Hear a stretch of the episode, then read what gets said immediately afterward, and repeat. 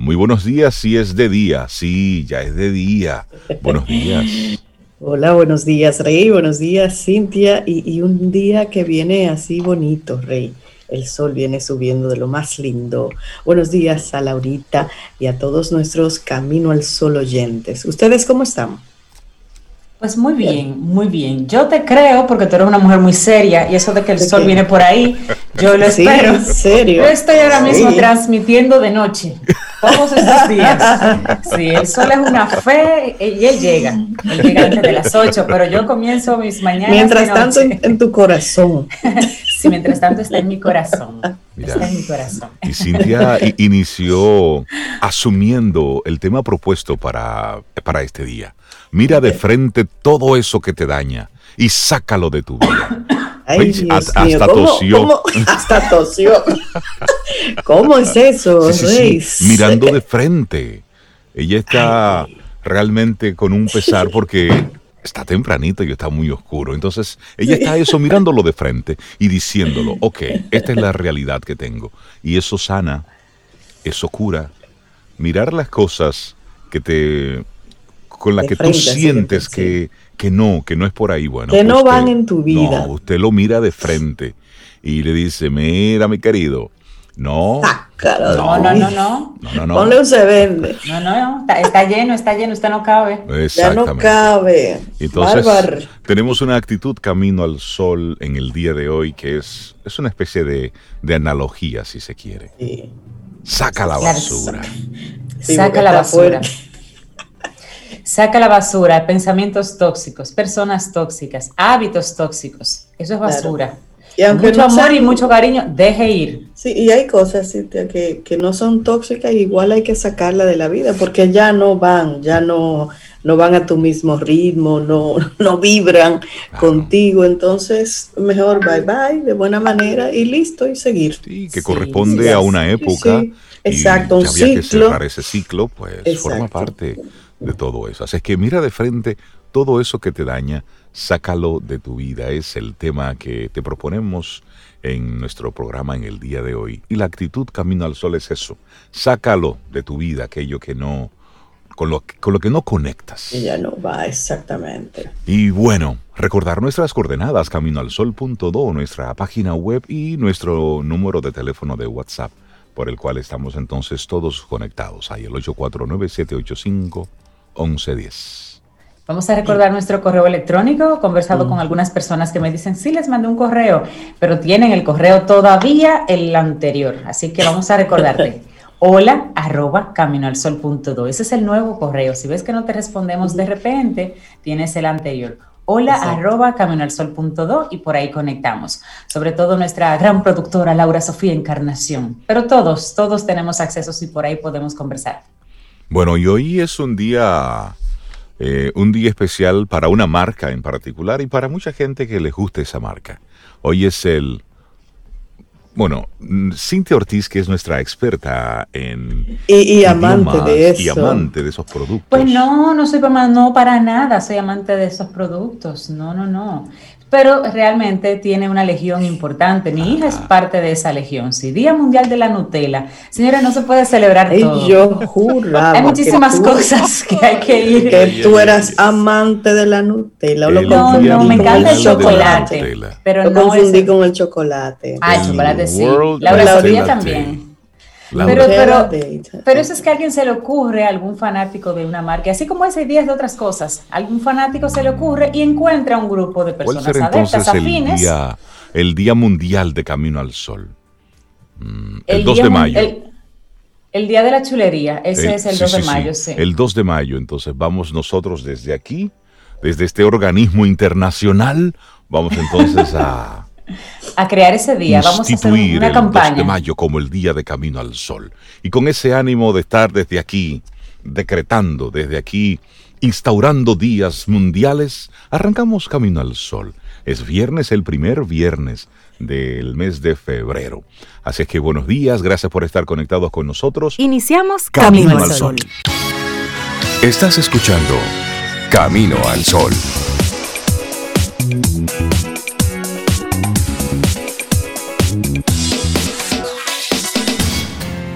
En Camino al Sol, la reflexión del día.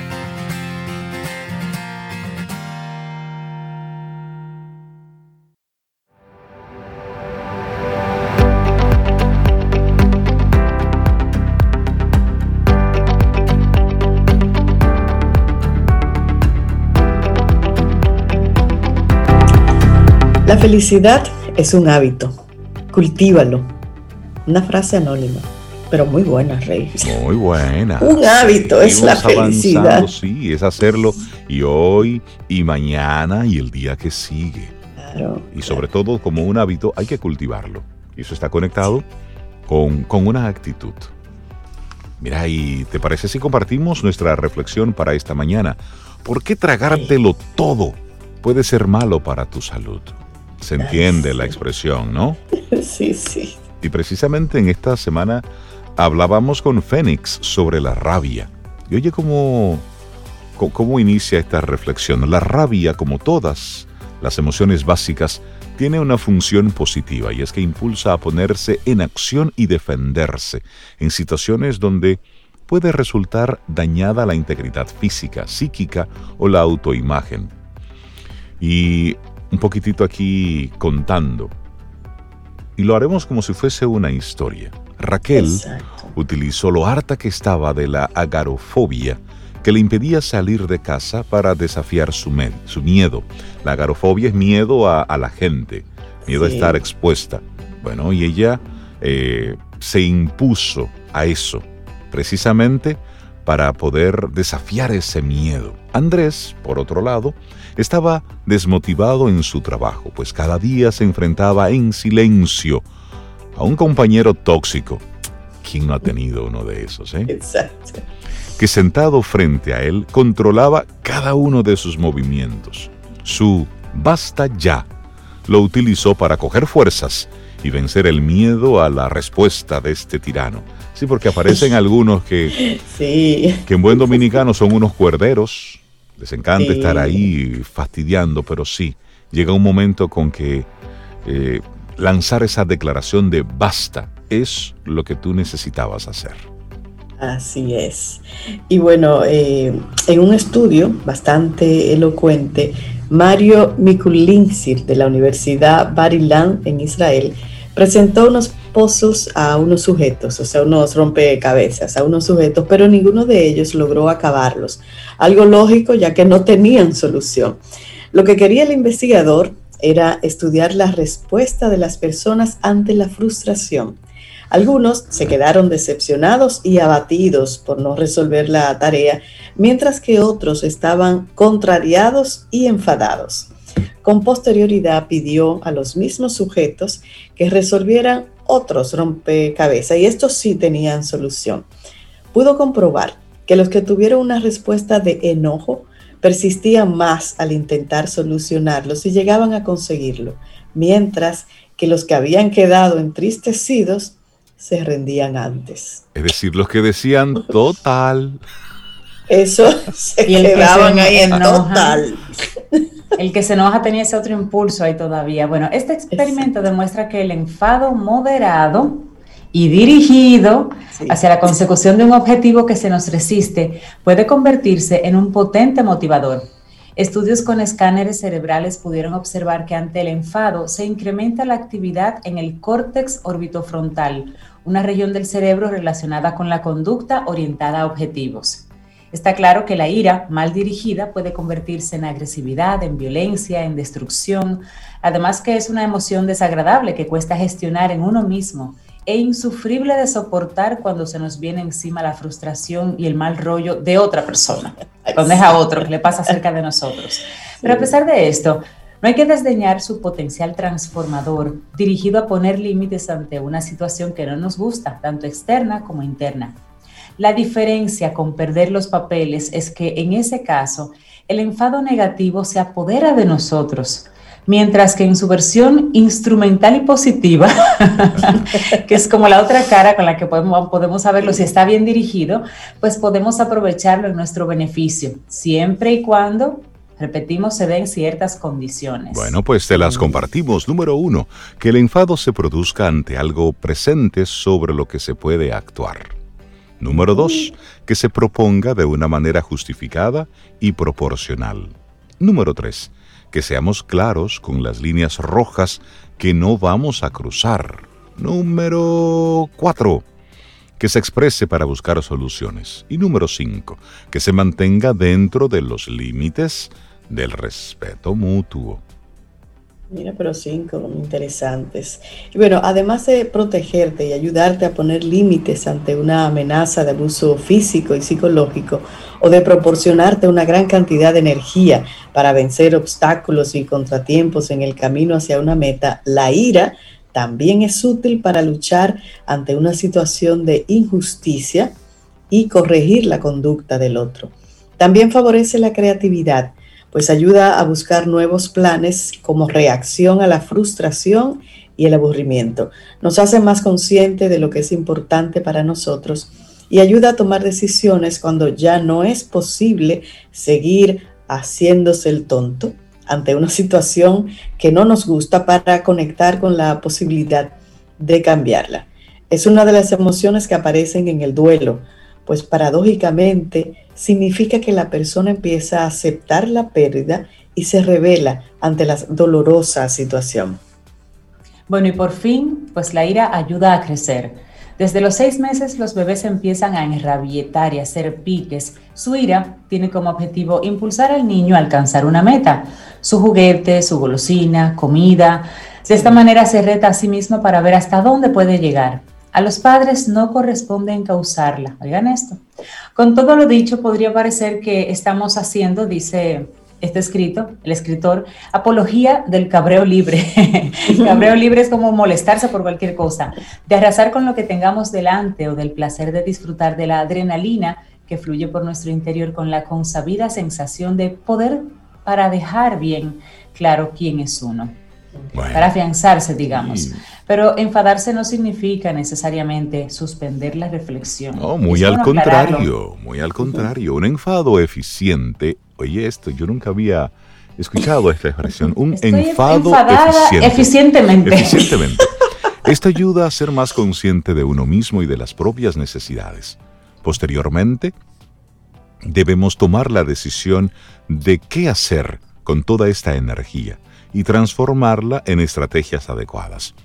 Para eso, nuestro cerebro es de gran ayuda, pues su zona prefrontal, aquella que procesa la información, es un gran simulador de situaciones para resolver primero en lo virtual, valorando las consecuencias, lo que luego se convertirá en realidad. Muy interesante esto. Sí, bueno, y como siempre, en el equilibrio, señores, está la virtud. Nos lo, sí, nos lo recuerda Aristóteles cuando aseveró en su ética de Nicómaco, cualquiera puede enfadarse, eso es muy fácil, pero enfadarse con la persona adecuada, en el grado exacto, en el momento oportuno, con el propósito justo y de la forma correcta, eso ciertamente no resulta tan fácil. Qué buena frase. Así es. Óyeme, interesante esta, esta reflexión y, conecta muy bien con los que eh, ayer precisamente hablábamos con Fénix sobre, sobre la ira. Y uno de nuestros amigos Camino a los Oyentes nos hacía un comentario ayer, de hecho lo estoy en este mismo momento buscando. La eh, ira y la vigilancia de la ira. Bueno, Isabel Serrano Rosa, que es psicóloga, es la autora de, este, de, este, de esta reflexión que hemos compartido en el día de hoy. Voy buscando ese mensaje. Sí, aquí, aquí lo tengo ya. Muy relevante. Sí, bueno, dice, decía Ramón, ayer Ramón mm. Stegui, decía él, la ira la vivió Jesús sacando a los mercaderes del templo, por ejemplo. Esa fue una ira dirigida proporcional a lo que estaba sucediendo, según relata la historia. y eficiente. Y eficiente porque se cumplió su cometido y quedó registrado para la historia. Pero es. eso. Hay momentos donde dar un golpe en la mesa en una reunión hace un llamado a la atención. Por cierto, el, presidente hizo un golpecito en la mesa hace, hace un tiempecito, sí. sí. Sí, sí, Caramba. Caramba, porque ¿cómo es posible? Sí, eso es bueno llamar a la atención. Sí, porque hay otras personas. Hemos tenido presidentes que han sido totalmente permisivos, donde ha sido todo no se preocupen, denle para allá, tolerancia, conversación. No, hay momentos y eso pasa en los diferentes escenarios y es ahí la buena gestión de un líder.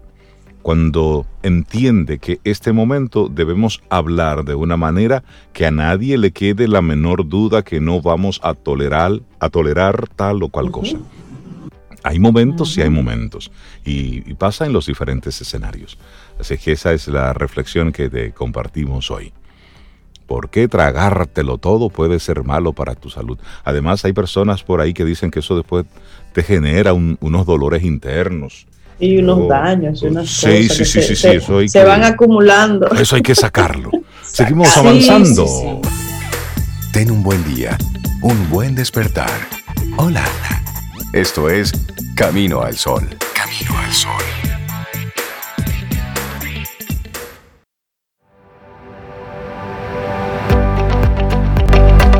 Nuestra siguiente frase es de Bill Mayer. Dice, todo pensamiento es una semilla. Si plantas semillas podridas, no cuentes con recoger manzanas deliciosas. Mire, Da. ese señor eh, Como tiene la boca llena de verdad. Claro, claro. Es más, después de eso, lo que debe seguir es música. Pero no, en este momento hay algo mejor que música aquí en Camino al Sol. Y es la siempre atinada participación de Dalul Ordey, licenciada en psicología, doctora en neurociencia cognitiva aplicada y, bueno, directora de psicología infantil, evaluación y diagnóstico de neurotraining. Dalul Ordey, buenos días, bienvenida a Camino al Sol. ¿Cómo Buenos estás? días, yo estoy muy bien, gracias a Dios. Feliz de que esta ha sido una buena e intensa semana y que ya, pues, a pesar de que todavía queda un día intenso, pero ya eh, empezamos a ver, a vislumbrar un fin de semana para poder hacer otras cosas, para alimentar más el espíritu. Que eso Sí, pero me importante. gusta mucho, Dalul. Dalul, que desde que yo te conozco, tú siempre tienes mucha intensidad en tu trabajo, en tus días, profesionalmente. Tú, tú haces las paces con la intensidad, tú hiciste las paces con eso. Es que Porque ella eso no te quita tranquilidad. Ella Sí. nació con ese chip, Cintia. Sí, sí, Sí, sí. La, verdad es que es así. Eh, ah, mira, a mí, una nota al margen. A veces cuando la- tú tienes la intensidad es muy alta, eh, también puede interferir porque tienes tantas cosas que no te deja. Entonces, Sí. yo he aprendido a que cuando tú sales de ese escenario a hacer algo diferente, entonces tú te reenfocas. Entonces anoche yo estaba con 80 cosas por muchísimas situaciones. Yo dije, espérate, moment. Entonces fui, el fin de semana yo había comprado un abono, fui, le eché el abono a mis maticas, le eché agua, Ay, fregué, eh, el- Estás hablando de la feligresía. Siempre- mi horno que, que había hecho una cosa y se me desparramó todito al mediodía y el horno estaba vuelto una etcétera. Lo fregué y entonces ya después como que tú dices, ok, ahora vamos de nuevo a ponernos en esto. Y entonces pues se re- hay un reenfoque, porque a veces también es agobiante, ¿no? A veces está, está- lo mucho hasta Dios lo ve, ¿verdad? Sí, pero Entonces, recuerda que el horno le toca a Norberto. A él es que le toca limpiarlo. Ay, Ayer tú lo hiciste con fines terapéuticos. Claro. Pero a él que claro, no se olvide sí, que es a él que le toca. Ese es su amigo. Bueno, Bueno, Ay, ay, ay. Señores, hoy vamos a hablar de un tema que a mí me parece sumamente apropiado con respecto a todo el tema que hemos estado viviendo en los últimos meses. Y es un tema que yo le he llamado principios fundamentales para desarrollar relaciones exitosas. Y cuando hablo de relaciones, hablo de cualquier tipo de vinculación con el otro. Hay que recordar que el ser humano necesita interacción social. Eh, a nivel de desarrollo neurocognitivo, la parte afectiva es el elemento que más genera desarrollo neurológico en el infante. Un niño puede tener toda la mejor alimentación, todos los estímulos. Si no tiene un entorno afectivo adecuado, su cerebro no se va a desarrollar al ritmo que debe hacerlo en los tiempos que debe hacer. Por lo tanto, si eso empieza desde ahí, eso se mantiene a lo largo de la vida. ¿Por qué? Porque nuestras estructuras están conformadas para que interactúen todo el tiempo y por lo tanto el ámbito afectivo, el ámbito de la interacción social, de la relación con el otro, siempre va a ser un tema neurálgico en cualquier tipo de proceso del ser humano, en el laboral, en el personal, en el eh, eh, eh, del vecindario, en cualquier ámbito nosotros vamos a tener y vamos a necesitar las herramientas que nos ayuden a poder tener una mejor interacción social de mejor calidad y que sea beneficioso para todas las partes que intervienen en, esa, en, ese vínculo, ¿no? Entonces, eh, uno de los ámbitos más importantes que, que, ha desarrollado la neurociencia en las últimas décadas es el tema de la cognición social, que ya le hemos comentado, es esa capacidad que yo tengo de poder percibir al otro y de poder actuar en consecuencia y de que a pesar de que es una respuesta emocional, esa respuesta pasa por un entorno de racionalización, de comprensión, de entendimiento, de construcción para poder responder a ese, a, ese contacto. Por lo tanto, cuando yo estoy interactuando con el otro, hay unas leyes básicas que nosotros es importante que, que las interioricemos y las pongamos en práctica.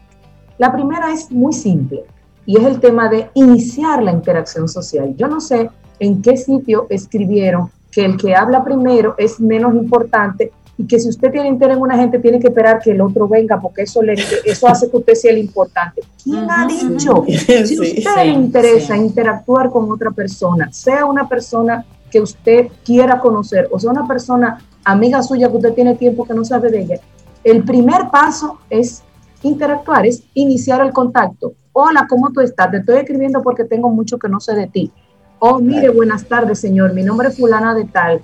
Eh, de poder, eh, eh, un placer conocerle. ¿Qué usted hace aquí? Señores, eso es un tema básico para la interacción.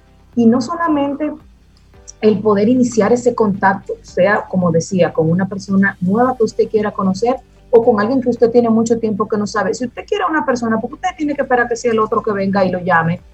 O sea, no, el tema es, es el, el precisamente despojarnos de esas eh, preconcepciones que culturalmente hemos aprendido de que, de que, el que el que al que buscan es el importante y, que eso tiene un, nivel de, digamos que de, de, valor por encima del que te busca. Y eso no es así. Yo pienso que es al contrario. El que a pesar de que usted tiene tres meses que no lo llama y de que usted está ahí, es una persona eh, eh, eh, como yo y yo me acerque a usted para poder empezar esa, esa interacción, aunque sea para pedir una dirección, es la forma y es el, el, el, elemento que me va a llevar a poder establecer un vínculo adecuado.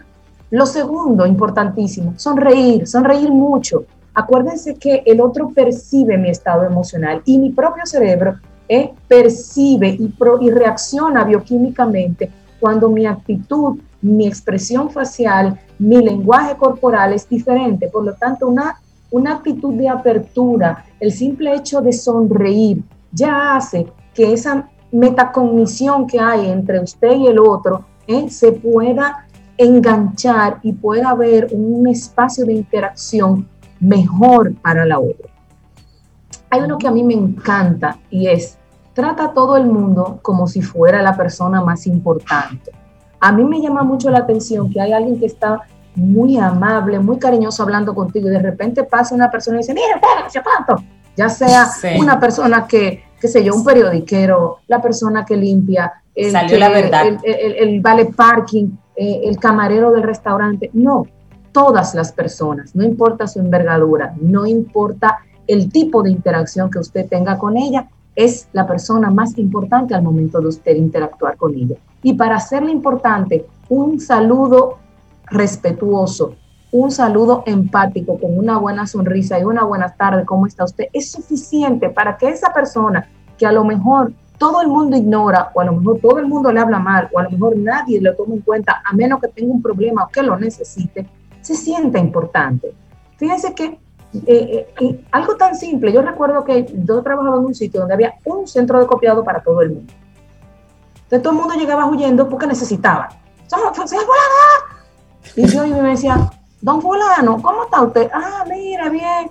¿Y cómo está la familia? Que se cuánto. Mire, cuando usted tenga un chancecito, hágame el favor, eh, reproduzcame esas copias. Y yo le puedo asegurar a usted que yo rápidamente tenía mis copias sin necesidad de gritar, de ponerle un cohete al Señor, de simplemente haciendo sentir que esa persona, que lo que usted hace es importante y que y que si no resulta, yo tampoco voy a poder ser efectivo, yo tampoco voy a poder resolver, yo tampoco voy a poder ser eficiente en lo que hago. Y eso aplica también, pues, ya en el ámbito laboral, obviamente. Entonces, eh, como mencionaban ahorita en la reflexión, si hay un, vinagre por ahí, un, limón que viene a veces a amargarte el día, entonces échale azúcar y conviértalo en limonada. ¿Qué se puede hacer? Lo que pasa es que es, una, es un tema, como decía, de actitud y de decisión y de quitarnos esas preconcepciones de que yo soy, de, que, de que todo el mundo o de que el otro es el que tiene que iniciar y es el que me tiene que, ¿cómo se dice? Eh, que yo soy el importante. Que yo soy el importante. Resolver era ñoñería. Exactamente, esa ñoñería. Otro elemento fundamental, mire a las personas a los ojos, a la cara cuando usted le está hablando eso es importante, porque es un elemento que me dice que lo que tú me estás expresando, que lo que tú me estás diciendo me importa, me interesa, que tú como persona eres importante para mí. Entonces, eh, a veces con las prisas, señores, estamos haciendo, nos pasa con los compañeros de trabajo, nos pasa con nuestros hijos, nos pasa con nuestra pareja, pasa cotidianamente. Entonces, tómese un momento y diga, ok, te voy a escuchar, que ese es el otro punto importante, pero te voy a mirar, o sea, yo voy a ver, porque acuérdense que la comunicación no es solamente lo que yo digo con las palabras, es lo que expresa mi cuerpo, es lo que expresa mi expresión facial, mi tono de voz. Entonces a veces cuando yo no miro, pierdo gran parte de esa información y a lo mejor lo que esa persona me está diciendo como algo cotidiano, algo que realmente le está afectando o que tiene un nivel de importancia mayor. Y ese detalle que me deja a mí saber qué tan importante o qué tan eh, eh, básico y fundamental es eso que esa persona me está diciendo, me lo pierdo, me pierdo la mitad del mensaje. Tú sabes, Dalul, que me gustaría también apoyar ahí que a veces no, es la, no siempre es la prisa, digamos, de las personas, el hecho de no, de no mirar a la cara. Hay personas que sencillamente tienen el hábito, que es como un hábito, que conversan contigo, pero están mirando hacia otro lado. Es, es, es un tema más bien de comunicación, pero esas personas, si se revisan, tienden a no tener tal vez eh, relaciones muy duraderas o sienten que en los trabajos no los toman tanto en cuenta como ellos quisieran. Es una serie de elementos, porque cuando tú y yo hablamos siempre, pero tú no miras a la cara, tú no miras a los ojos, pues yo dudo, yo dudo de lo que tú me estás diciendo. Entonces, cuando tú lo haces como hábito, no como un día porque tienes prisa o, una, no sé, un momentito así de descuido, sino que es un hábito en ti, es un hábito comunicacional, hablar con las personas, pero mirando hacia arriba, mirando hacia otro lado, eso también merma mucho el nivel de confianza que tú despiertas en otros y, las relaciones que tú puedas desarrollar a lo largo de la vida, porque eso despierta dudas. Igual, si, si retomamos el tema de la cognición social y de la... Eh, cuando mis neuronas están conversando contigo y tú estás en otra cosa o no me estás prestando atención, ellas están interpretando que lo que yo estoy diciendo no es importante. Exacto, no me importa lo que dices.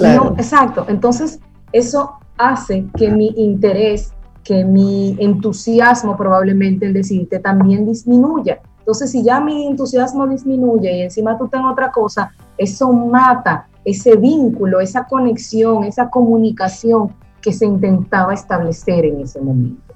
Y ahí entra entonces el segundo aspecto que va con respecto a el mirar a la persona que habla, es realmente escuchar, no estar mirándote, pero elaborando lo que yo te voy a decir sin escuchar lo que tú me estás diciendo, ¿Qué es lo que regularmente hacemos qué es lo que pasa con las discusiones. No nos entendemos nunca porque ni tú me estás oyendo ni yo te estoy escuchando. Lo que tú hablas, yo estoy elaborando con que yo te voy a saltar para atrás y con que yo te voy a tumbar tu argumento y tú estás haciendo lo mismo. Entonces no hay una comunicación. Hay dos gente hablando y peleando y discutiendo, pero no hay realmente un proceso de comunicación porque para eso yo tengo que escuchar realmente, interpretar, entender, y si no lo hago, te pregunto, ve acá, entonces tú lo que me quieres decir con esto es tal cosa, y eso, señores, es extremadamente valioso. Y eso, al contrario de decir, dice mucho de usted porque entiende usted qué es lo que el otro quiere. Yo no sé si a usted le ha pasado, hay personas que tienen, piensan una idea. Yo, yo tengo una persona con la que yo colaboro que es así. Él piensa una cosa, ¿verdad? Esta persona. Y te la dice de una forma que entiende que te está diciendo todo lo que él está pensando, pero al final no es así. Entonces yo digo, bueno, espera un momentico explíqueme al paso y punto por punto qué es lo que usted quiere, porque yo estoy interpretando esto, esto, esto. Es así. No, fulana, mira, Mira. esto, ah, ok. Lo que pasa es que hay, tuve corrida, Lul, personas Ajá. como que el pensamiento va mucho más rápido rápido. Sí, sí. de lo que van conversando, entonces es tú te pierdes. Sí, y, y ahí es bueno, Sobe, Daluli y Cintia, parafrasear a la otra persona. Claro. Lo que tú estás Sí. diciendo es ta, ta, ta, ta. Estamos hablando con Dalul Ordey, hoy principios para desarrollar relaciones extraordinarias. Y me gustaría volver un poquitito a la parte cuando decías que hay personas que tienen como un hábito el no mirar de frente al otro cuando están hablando. Y es como si estuviesen simplemente pensando en voz alta Así. no conversando, sino estoy pensando en voz alta, ya, y hay una persona que está ahí escuchándome. Pero también eso está como un hábito. Y como nosotros aprendemos a hablar por imitación, pues hay personas que lo asumen con toda naturalidad. Si ese es el caso, por ejemplo, Dalul, ¿cuál sería la forma de tú abordar a una persona que está hablándote sin mirar? Pero eso es muy sencilla. Dile, mira, por favor, yo necesito poder ver lo que tú me estás y entenderlo mejor. Y para eso yo necesito que tú me prestes atención o yo poder mirar realmente qué es lo que tú Dame, me estás dame una miradita. Pídaselo. Dame una Pídaselo, miradita. porque eso es hombre. A veces la gente ni siquiera está consciente de que lo hace. Sí. Porque ya está tan consciente. acostumbrado a tener ese patrón que cuando tú le dices, pero yo te estoy hablando y a mí tú no me miras. O- Ujú, o, por ujú. favor, mírame cuando yo te converso porque me siento que no estoy, que, que, que tú no me estás Mira, escuchando. y- yo te y eso- agradecería que tú me, me miraras. Y ese es un mayor Eso- reto ahora donde las interacciones físicas en persona son cada vez más escasas. Exactamente. Entonces ahí hay que, ahí esa, hay un término que se usa en, en neurociencia para hablar de esta parte que se llama heterometacognición. ¡Qué Es decir, sabroso! Oh, sí, fue Dígalo, facilísimo. o- o- Ok, Otra vez. Porque no pudo tener otra palabra. Heterometacognición, Heterometacognición. señores. ¿Qué significa? Que yo estoy sintiendo, tú estás sintiendo y nosotros los dos estamos interactuando a partir de eso. Entonces, ahí viene el tema de la de cómo yo voy a mejorar mi comunicación a pesar de que no te estoy viendo, que te estoy viendo a través de una pantalla o que te estoy escuchando a través de un teléfono o de una o de un qué sé yo, una llamada de WhatsApp. Entonces, Fíjense que incluso la forma, en, en- en el énfasis que se hace al hablar, te da a entender a ti cuando una persona realmente está puesta en la conversación con todos sus sentidos y cuando simplemente está haciendo otra cosa y te está diciendo, "Mm, ajá, ah, sí, sí, ¿qué fue lo que tú me dijiste? Cuando, cuando entiende que, que se le fue demasiado del mensaje, ¿no? Entonces, esos son puntos que fíjense que han sido cosas como muy simples. Y voy a decir la última, que yo pienso que es una de las mejores, y es siempre todo el mundo tiene algo bueno que usted le pueda decir. Dígaselo. Sí. Señora fulana, qué bonito le queda ese pintalabio. O mire, gracias, qué bueno tuvo el cafecito de esta mañana. O mire, qué bien que usted nos está colaborando con esto. Fulano, qué bien te quedó este informe. O sea, el otro necesita saber que, que, que, que es valorado por lo que sea. Entonces, si es la persona, probablemente a ese señor de la copiadora que yo le hice cuento, nadie le preguntaba ni no, ni cómo está usted, ni qué, qué sé yo. Y a lo mejor él venía con muchísimas situaciones. Sí, eh, como y ya estaba en modo, tenemos. en modo automático. y en modo automático. Entonces, es apagar un poco el modo automático y ponernos en el modo persona para poder interactuar con el otro. Independientemente de que tengamos muchas cosas, independientemente de que ahora eh, se ha multiplicado, eh, eh, eh, como se dice, todas las cosas que tenemos que hacer en un mismo espacio de tiempo y en un mismo eh, entorno físico. Entonces, es el poder tener ese momento. Y voy a volver al, al inicio. No le tenga temor, al contrario, a iniciar la interacción, ya sea con alguien que usted quiera, que usted vea, de repente usted se encuentra en la calle y usted ve a su actor favorito o a una persona que usted admira, usted no se va a atrever ni siquiera a acercarse y a decirle hola, pues entonces piense que el otro también lo está esperando. ¿Tú sabes Porque de quién yo aprendí es eso, Dalul? Ajá. ¿De quién yo aprendí eso? De mi mamá. Si ella ve en la calle a un artista que a ella le gusta, ella se le acerca. Ella no tiene que ver. Sí, sí, sí, sí, sí, sí, sí. No será como ahora- no, ya en esta época post-COVID ya es diferente, Claro. pero antes mi amor, mi cariño, un beso y un abrazo y si había una, Una cámara cerca, una había, foto. claro. Sí, sí, sí. Exactamente. Qué chulo. Sí, sí, sí. Y esa, esa espontaneidad, claro, eso es actitud de vida, es decir, Claro, eso es una, claro. es tener una intención proactiva, es decir, no esperar a que sea el otro el que tenga esa actitud. No, si tú tienes el deseo, bueno, pues ve tú primero, no esperes a que el otro piense, porque a veces nos quedamos eh, pensando que el otro tiene que entender que yo, Que yo quiero. y eso a mí me genera interesa. cantidad de conflictos, esa expectativa. Claro, ¿Tú entonces. sabes que yo hice eso en un aeropuerto que me topé con Marco Antonio Muñiz, ese, ese gran cantante. Y yo muy jovencita, y yo me le acerco y le digo que me encanta su música, no sé, sí, de, de- de fresco como uno se pone a veces. Y él se sorprendió, sobre todo se sorprendió por mi edad. Así que, ¿y tú conoces Que mi ya tú lo música? escucharas. Porque sí. yo tenía como 15, 16 años y, y para él era como que yo no era su target. ¿Y tú Claro, escuchas mi música? claro que y no. yo le dije, sí, claro que sí. Y, y hablé un poquito con él y eh, fue una, fue una experiencia muy agradable. Y sí, y yo no lo pensé, simplemente vi la persona y, y yo, yo lo quiero saludar. Y, y la verdad Y me acerqué y a veces- de manera a veces- espontánea. Sí, a veces uno se limita por timidez y no lo hace, pero es interesante. Ah, yo- a mí me pasó eso con, con un artista una vez. Yo me quedé mirándolo, mirándolo, mirándolo, así dando la vuelta, como me- su cara me parece familiar. Como me- y que lo se queda conozco. mirándome y me Y saluda. después, Ah, y él te saludó. Bueno. ¿quién era? Sí, Lou Rawls. Oh, por Dios. Entonces, para mí, ya tú sabes, yo tuve una conversación con ese señor. Por fue- Dios. A mí me yo te voy a hacer una anécdota. Hace unos You'll años, never find ese. yo hice Ay, una ay, hora y ay. media de fila bajo la lluvia para que me firmaran un CD Ajá. y para yo ver a ese cantante, porque yo decía, ahorita este hombre se muere, yo no, no- y yo estoy aquí, no se voy a hacer. No, yo compré el CD, porque el Déjame- el CD era que podía ir a ver Déjame sentarme bien para oír Para el nombre el del artista. Braulio. Ay. ay. Braulio. Tuve rey que necesitaba sentado. En el Porque dos- Dalul- yo fui en el Dalul dos- me sale con esa Y sorpresa. usted fue así y le me dijo, don. Braulio, Yo mire. fui y le dije, don Braulio, mire, yo desde chiquitita lo escuchaba. Yo lo llegué a ir a ver con una prima mía al Amfiestudio de aquella, de aquel canal de televisión te famoso. Ay, ay, ay, ya ay. sabemos dónde es. Ay, ay, Sí, eso es ay. un target aparte. El que entendió Ah, eso. Todo el mundo con Cintia y me miró y me decía, pero ¿cuántos años tú tienes? Yo le decía, es que yo empecé de muy niña a escuchar. Sí, sí, sí. Tengo mi foto con Con ese señor, con esa artista. Braulio. Ay, qué chévere. Señores. Una vez yo estaba en, en Y tengo un autógrafo de José Luis Perales. Yo era freca, yo me tiraba José Luis. Perales, maravilloso artista. Principios Hecho- para desarrollar relaciones giro. extraordinarias. Es eso. Es- Buenísimo. Es, es, es de frente, es acercarse a, a la gente. Y oye lo que dice Laura. Ella le cayó atrás a Marcos Díaz y le rogué por un autógrafo.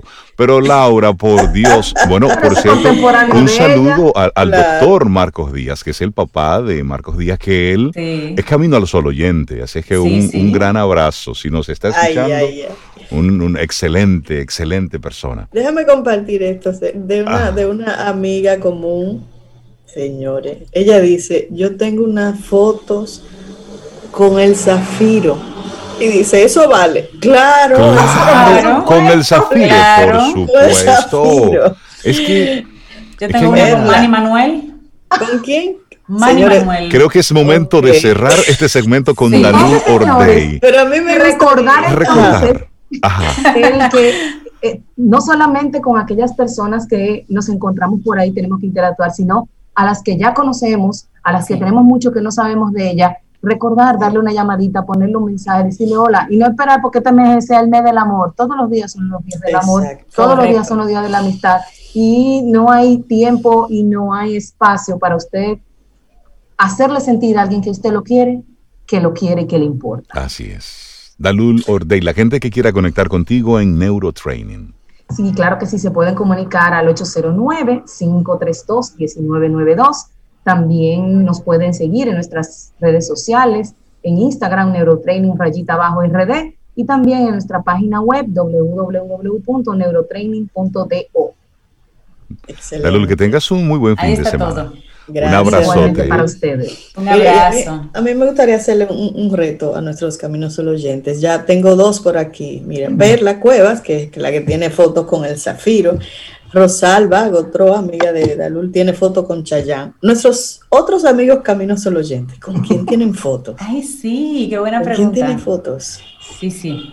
849-785-1110. Recuerda el WhatsApp de Camino al Sol. Y sí, cuéntanos. Se va a complicar. ¿Quién le atrás? Se va a complicar. Seguimos con música. Dale un abrazote. Un abrazo para ustedes. Y esta canción, Cintia Rey, lindo día, Dalul. Cintia Rey, vamos a dedicarla a una pareja de amigos que está de aniversario de bodas en el día de hoy. 11 años, 11 años. ¿Y qué significará eso de 11 años, Cintia? Esas son bodas de acero. 11 años son bodas de acero, sí, porque ya pasaron la primera, el primer hito de los primeros 10 años. Entonces, el número 11 se considera bodas de acero. Wow. pues felicidades para ellos. Sí, y Julio Cruz, ¿verdad? Claro, a Julio Cruz y a nuestra querida Joanny. Julio y Joanny, un beso para ustedes. Sí, y ellos dos que forman parte del grupo así especial de colaboradores de Camino al Sol y de productores, porque Julio es un melómano y desde que sale algo así curioso para la música, él lo empaqueta y se lo envía a Zoe. Siente y disfruta de la vida, la vida. Camino al sol. Camino al sol.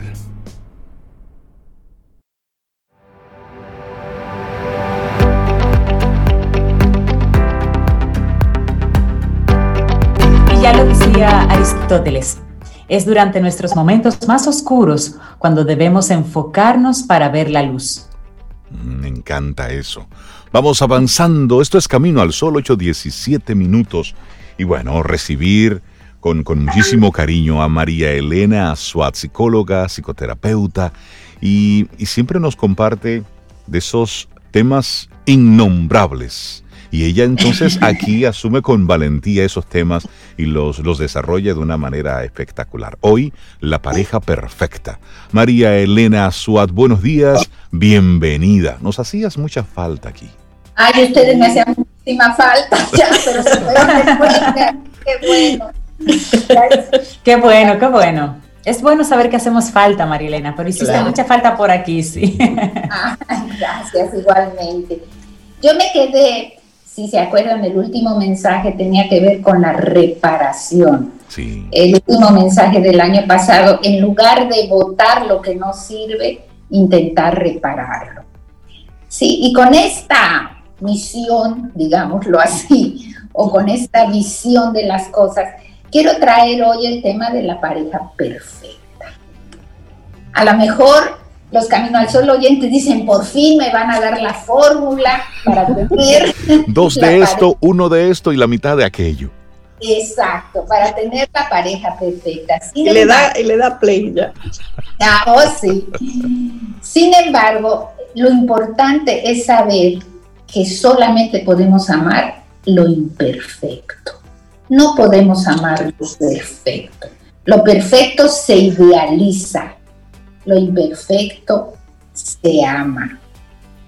Y cuando uno ama lo imperfecto, va reparando algunas cosas. Con este inicio les quiero decir lo siguiente. Cuando nosotros tenemos una pareja ideal, esto nos hace sentir totalmente pequeños y con la sensación de que no podemos aportar nada a la pareja, no podemos crear nada para la pareja. Tenemos una relación súper dependiente y no tenemos espacio de crecimiento con una pareja perfecta, que ya sabemos que no existe.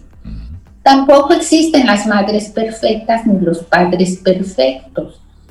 Y gracias a esas imperfecciones, los hijos podemos o pueden ir creciendo en base a lo que les falta, en base a las imperfecciones de la madre y del padre. Así que tenemos que saber que cuando entramos a una relación de pareja, entramos desde lo vulnerable. Y entramos como un corazón donde llevamos, y esta idea la hemos dicho en varias ocasiones, a nuestros padres imperfectos. Y cuando entramos a la pareja, tenemos que renunciar, y esta palabra es la que no nos gusta, porque todas las historias dicen, llegó el príncipe azul y fueron felices por siempre. Pues no, cuando llega el príncipe azul, que después se pone medio morado y después medio se y después todo esto, ¿verdad? Tenemos que saber que tenemos que renunciar a nuestras expectativas de la infancia de afecto y seguridad. La pareja no está para darnos lo que los padres no nos pudieron dar cuando entro en una relación de pareja, entro a un salto al vacío. Es un nuevo escenario de amor que no se parece al escenario de amor de mi familia de origen. Es decir, antes cuando había estas bodas y la mujer se vestía de blanco, ahora ya yo no sé si eso existe o existe menos que antes. Sí, existe. No tanto como antes. No, pero existe. Ok. Llegamos a esto, imaginen ustedes dentro de esta mujer y dentro de este hombre que se ven espectaculares, ¿verdad? En el momento del matrimonio, lo que no vemos es que adentro de esa mujer y adentro de ese hombre están las imágenes infantiles de cada uno de ellos con sus necesidades y expectativas. Así que quien se casa sin darse mucha cuenta, son esos niños pequeños buscando que esta pareja les resuelva todas sus carencias. Yo voy a dar al final algunas ideas de cuáles son las etapas que pasa una pareja, ¿sí? Pero por ahora diré que las relaciones tormentosas. Ustedes saben que hay relaciones de pareja muy apasionadas, muy tormentosas, ¿verdad? Que uno no lo puede dejar, uno la puede dejar. Sufro mucho. Pero ni contigo ni sin ti. Exacto, pero ahí me quedo. ¿Sí? Y ahí, justamente ahí, lo que está en juego es los aspectos relacionales de la familia de origen. Tenemos que respirar profundo y renunciar a que la pareja nos satisfaga las necesidades que no quedaron satisfechas en nuestra infancia. Yo les quiero hablar entonces de lo siguiente. Cuando me meto en una relación de pareja, lo que hago es repetir y repetir y repetir con mi pareja una serie de exigencias. Y la pareja dice, pero bueno, yo no, yo no puedo dar esto, yo no soy así, me siento sobreexigido. Y entonces empieza a distanciarse la pareja. Porque ella siempre dice, pero es que él no me escucha cuando yo tengo un problema, es que él eh, llega tarde y se está cansado y él dice, es que ella no me da afecto, es que esto se repite y se repite y se repite. Y tenemos que darnos cuenta que la necesidad de él y la necesidad de ella obedecen fundamentalmente a estas carencias. Y cada miembro de la pareja, en su afán de perfección y control, del otro oculta todas sus ansiedades provocadas por el desamparo infantil y la inseguridad. No es que estas parejas apasionadas y tormentosas son los más grandes amores. Son las parejas con mayores necesidades infantiles insatisfechas. Ahí me gustaría hacerte una pregunta. Estamos hablando con María Elena Aswad. El tema hoy es la pareja perfecta y María Elena es psicóloga y es psicoterapeuta. María Elena, ¿significa eso que planteando esto como padre, yo debo cuidar la forma en cómo estoy criando y formando a mis hijos para que éste a su vez tenga de adulto relaciones sanas y saludables. Sí, eso implica que tú como padre y Cintia como madre, digamos, hagan lo mejor que pueden en su relación de pareja en favor de que la futura pareja de su hija no tenga estas expectativas. Sin embargo, ustedes pueden hacer conscientemente todo lo que puedan, pero la historia es que el inconsciente se cuela. El inconsciente se va, penetra. Y hay dentro de las familias y dentro de las parejas mandatos implícitos y explícitos. ¿Qué quiero decir con eso? Hay mandatos explícitos como, por ejemplo, en esta familia todos somos solidarios, hay que ayudar al que no tiene. Ese sería un mandato explícito. Pero un mandato implícito, que es el que queda bien grabado en el inconsciente, no se verbaliza. Es un mandato que se transmite por, por actitudes corporales, por ausencias, por movimientos eh, de la cara. Por ejemplo, uno no dice, es que tengo que tener mucho cuidado con los ejemplos. Uno no dice, uno no dice, eh, por ejemplo, eh, la gente de piel oscura. Yo puedo verbalizar, la gente de piel oscura es un ser humano igual que yo y tiene los mismos derechos que yo. ¿Sí? O los homosexuales. Uno lo verbaliza, pero en el momento que se presenta una persona así, uno voltea la cara, hace un gesto, y esto transmite valores. Es decir, eso dice más, habla más, es mucho más elocuente que verbalizarlo, claro. Entonces, esto que es implícito queda grabado en el inconsciente de los hijos. Y es ahí, y ahí voy con este ejemplo, que quizás puede ayudarles a entender. Vamos a suponer entonces que, bueno, voy a hablarles de las etapas, que yo sé que eso les va a gustar y les va a encantar. La etapa de la pareja. Primera etapa, enamoramiento. ¿sí? Y en esta etapa vemos una ilusión, vemos al otro como una parte fundamental, no vemos la realidad, encaje nuestra necesidad en el momento, estoy absolutamente y totalmente enamorada, nos moviliza, nos moviliza muchísimo afectivamente. Y esto no vio, no via, es que no vimos completamente al otro tal no vio. No vio él es el novio, no me ve ni yo lo veo. Estoy en la ilusión. Pero después, y todos somos testigos de esto, abrimos los ojos a la realidad cuando vemos en todo su contexto al otro miembro de la pareja. Y nos damos cuenta que hay cosas que no habíamos visto que no nos gustan tanto. Cosas que no habíamos visto que no nos movilizan tanto.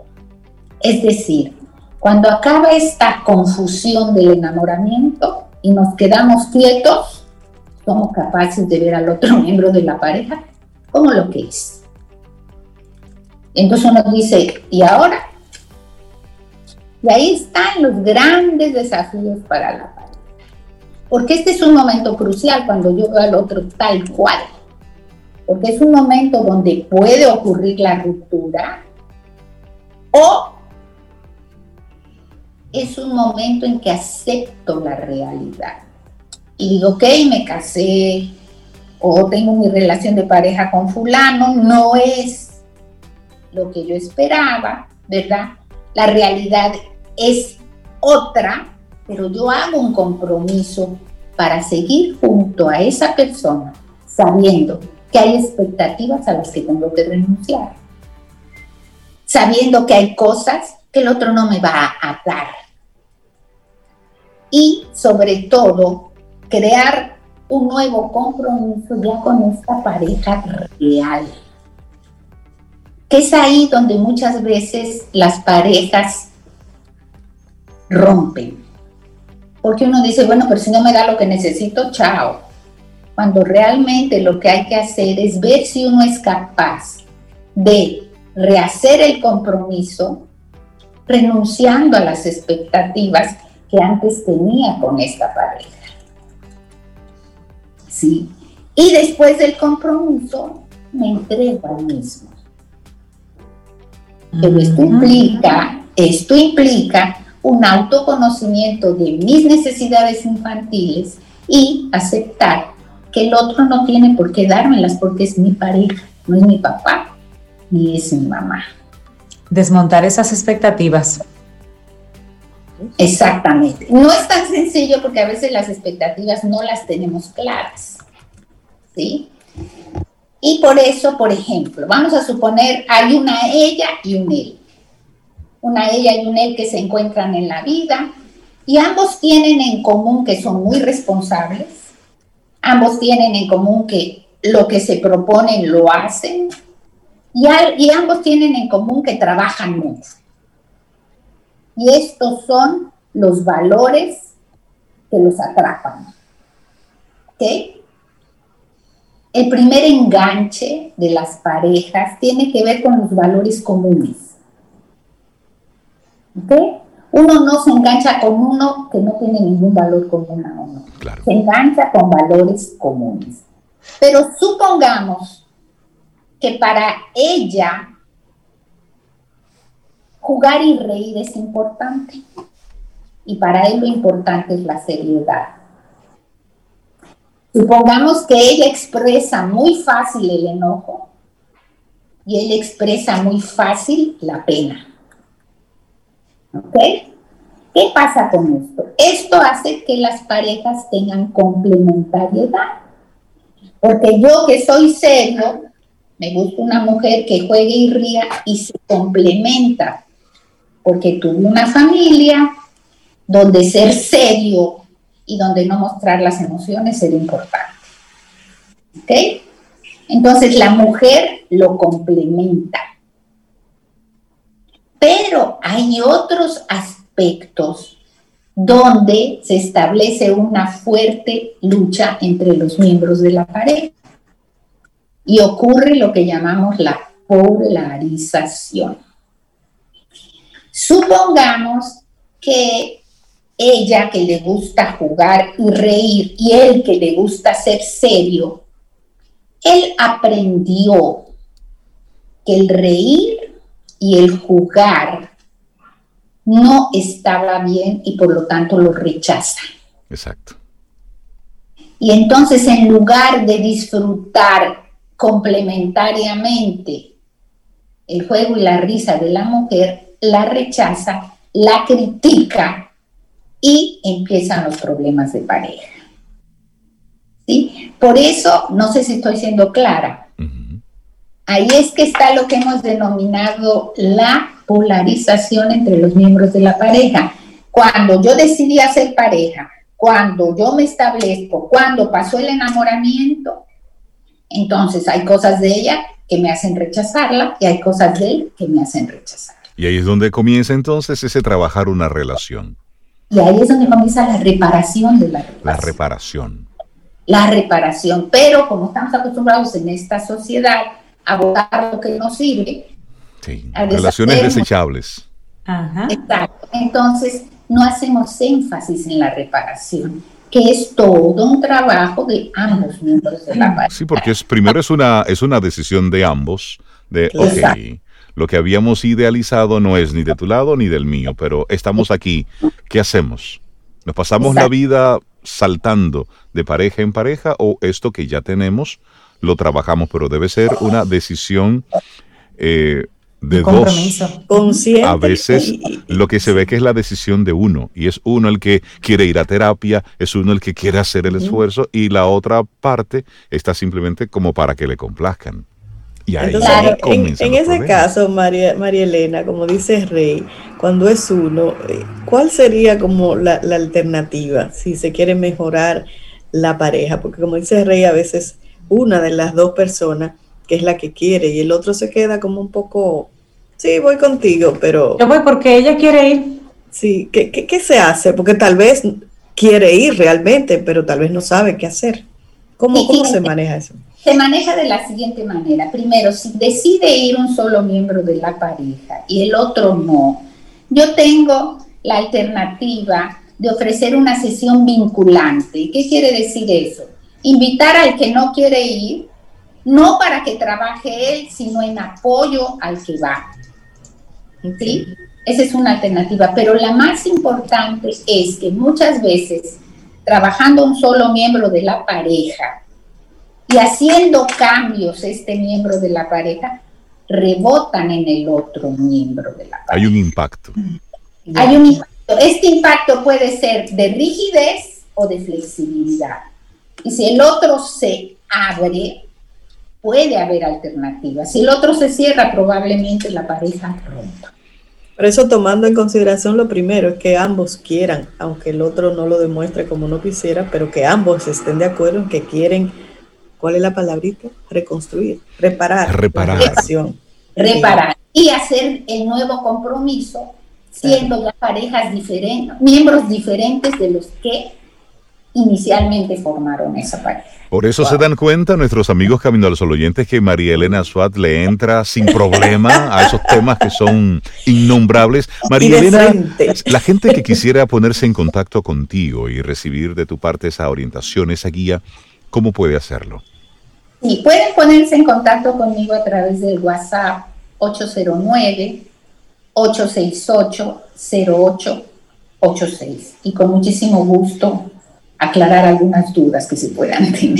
Buenísimo. María Elena bueno, para excelente. nosotros siempre es un lujo poder compartir esos temas con el nivel de profundidad Sí. y profesionalidad como lo haces. Un abrazote, que tengas un muy buen fin de semana. De verdad que sí, un gran abrazo. Abrazo. Y, y la claridad, Rey, sin anestesia.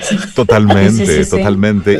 Y- son Una temas que de una forma u otra no concluyen. Son temas que se, Claro. son conversaciones que hay que continuarlas. Y ojalá que esta Claro. conversación que apenas iniciamos hoy en Camino al Sol, algunas parejas pues se puedan mirar uno al otro y decir, mira, ¿qué te parece si? Porque es ese, esa es la, la intención, que esto motive a otras conversaciones. María Elena, Claro. un abrazote.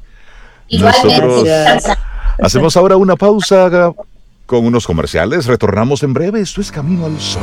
Escuchas Camino al Sol por estación 97.7.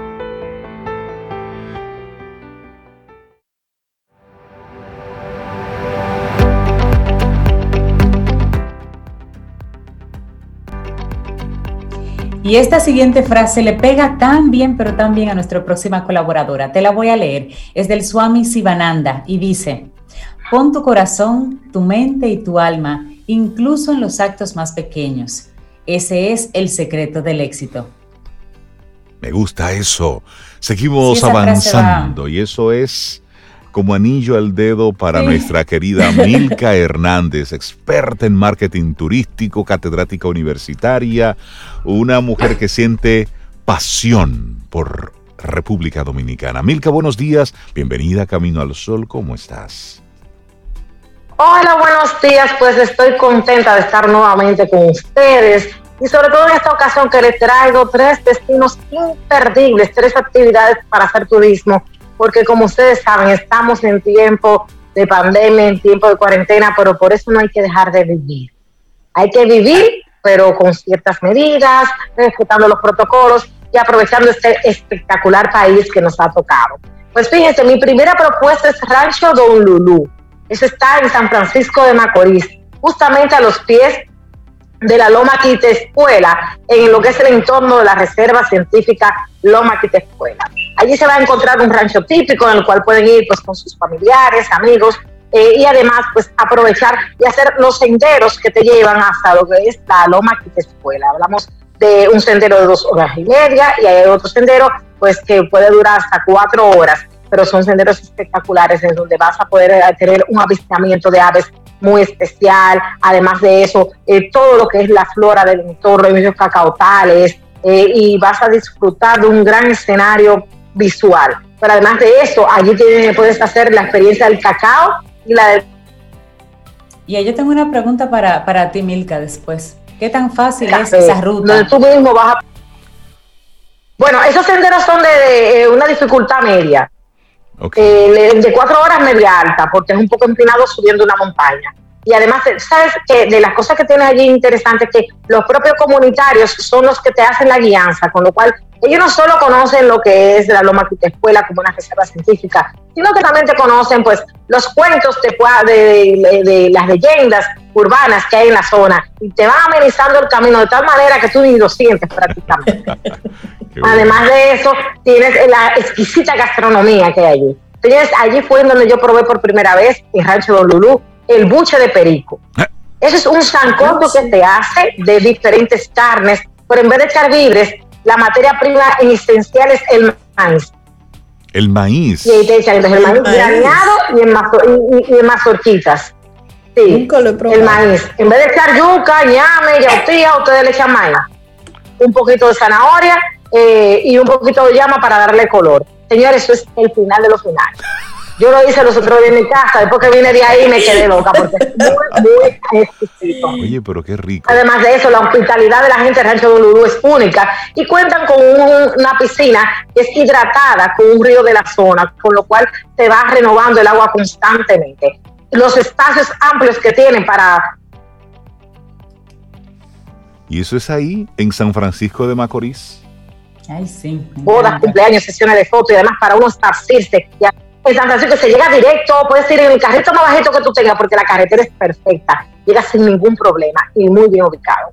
Pero además de eso tenemos otro lugar, señores, que este sí fue el descubrimiento, de, señores, después de, yo creo que déjame ver, después de descubrir lo que hace el vinagre blanco eh, para los cristales, yo creo que lo más impresionante de mi vida yo he descubierto es la, óigame, de verdad, cueva del Edén. Mire, eso está en Santo Domingo Este. Yo les invito a que entren rápidamente a las redes sociales de Cueva del Edén para que ustedes encuentren lo que es el paraíso a tres pasos antes del peaje. Se van a encontrar con qué? Con cuevas de la época prehispánica, en donde hay estalactitas y estalamitas activas, reservadas, que están ahora mismo en crecimiento, pero se va a encontrar además de eso un sendero agroturístico donde ustedes con sus hijos van a poder pues enseñarles los nombres de los principales árboles frutales y hasta hacer su maroteo con sus hijos, un gallinero el cual sus hijos pueden pues también extraer los huevos y ver eh, pues esa magnífica relación entre las gallinas eh, y además de eso pues tiene un espacio para acampada para quienes quieran vivir la experiencia del camping tienen además una casita de madera para pareja. Cintia, mi amor, esto para ir con tu es maravilloso, Oye, hecho en madera. Pero chulo eso. Pero además de eso, allí tienes la experiencia del cacao, la del café y la del casado.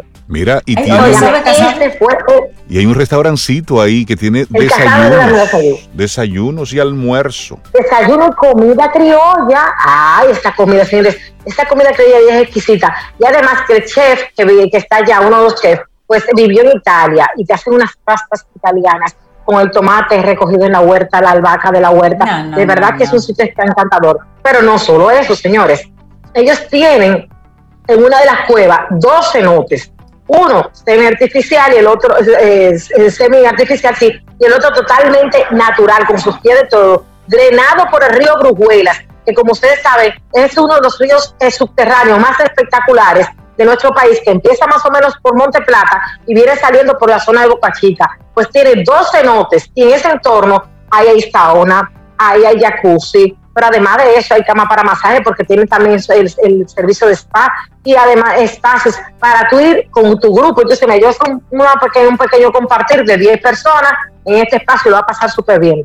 Tienen además pues una habitación grande familiar eh, y tienen pues unos servicios exquisitos.